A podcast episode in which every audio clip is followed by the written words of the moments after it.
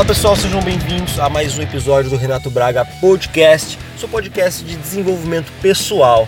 Eu sei que ultimamente eu ando falando bastante sobre linguagem corporal, mas a ideia é ampliar um pouco mais esse leque aí e trazer mais conteúdo para vocês sobre desenvolvimento pessoal aí e outras áreas específicas. Bom pessoal, hoje eu converso com ninguém mais, ninguém menos do que Paulo Sérgio de Camargo. O Paulo ele é palestrante internacional, mestre, escritor, especialista em linguagem não verbal e RH, professor universitário, grafólogo, consultor de empresas tanto aqui no Brasil quanto no exterior, além de coronel do Exército. Bom, sem mais delongas, bora lá pro talk.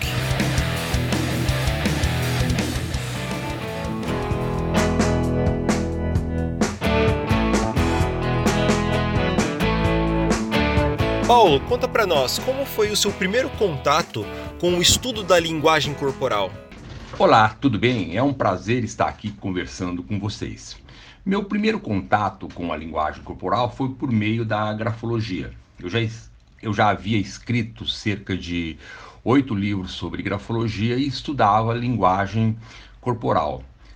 Falar, andar, escrever é a mesma coisa. Então, da grafologia foi um pulo para a linguagem corporal e especialmente comecei na década de 90 com os livros do, do Ekman, ainda em inglês.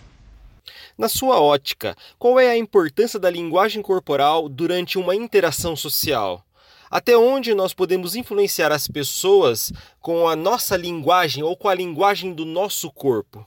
A linguagem corporal é importantíssima para aperfeiçoarmos relacionamentos. E por meio da linguagem corporal você consegue tranquilamente, por técnicas, treinamentos, influenciar pessoas ou aprimorar e melhorar suas relações. Não por outra que nos Estados Unidos e na Europa, líderes, gerentes, diretores, presidentes de empresas, eles treinam oratória, que é uma coisa, e linguagem corporal, que é outra.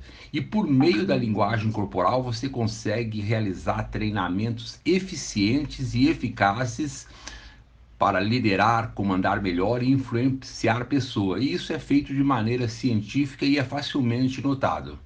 Paulo, você consegue dizer para nós até onde nós conseguimos controlar o nosso inconsciente quando estamos com medo, mas não queremos demonstrar esse medo, nós queremos demonstrar confiança? Ou seja, é possível suprimir o medo usando a nossa linguagem corporal?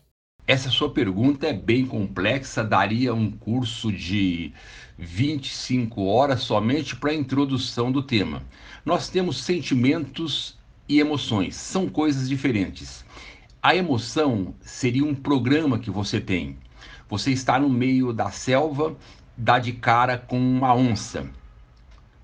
Neste momento, os mecanismos cerebrais acionam o programa do medo. Você passa a ter medo.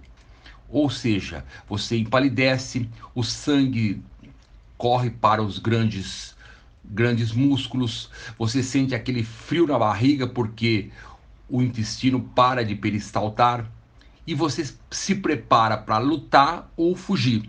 Este é o senti esse é esta é a emoção de medo. Quando você toma consciência, eu preciso pegar essa arma que eu tenho aqui.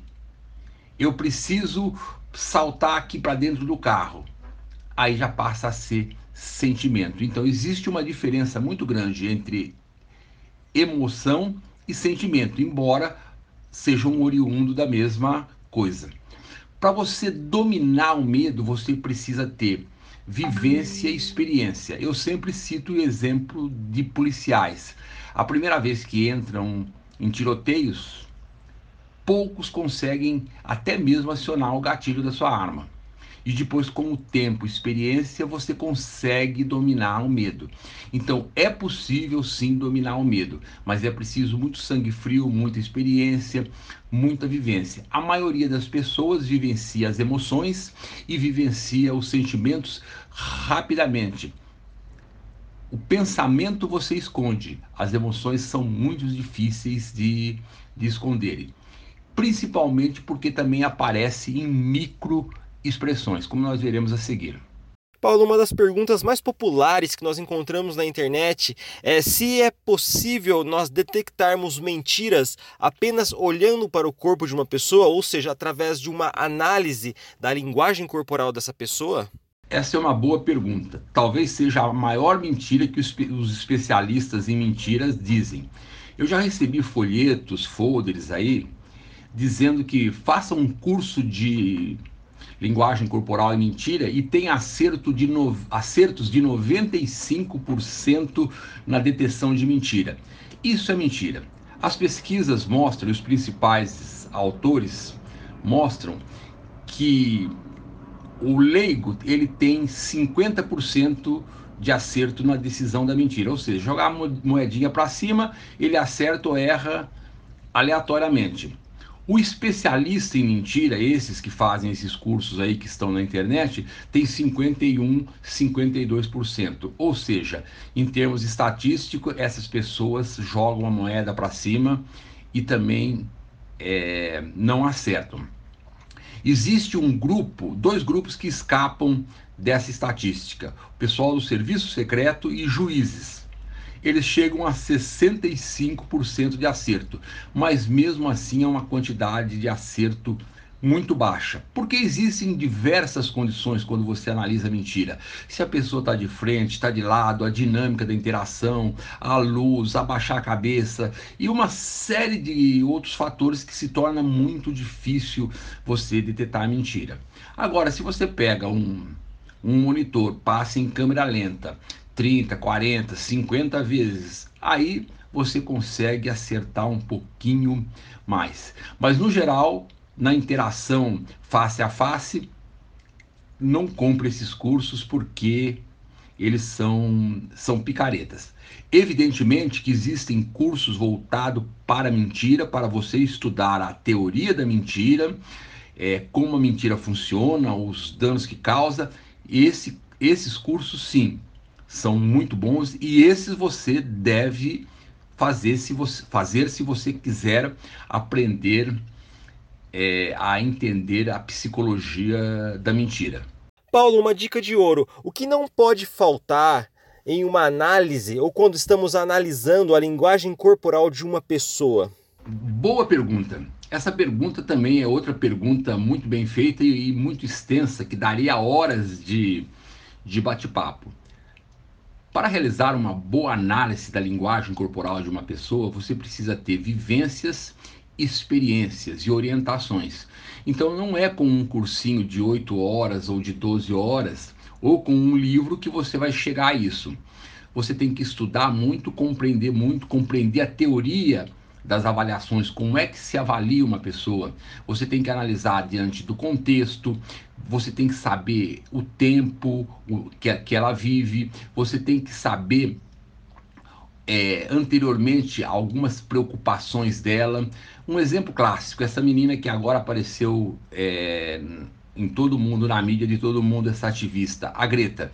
A primeira coisa que eu fiz quando analisei ela, eu disse no, é, no meu canal, ela tem a síndrome de Asperger.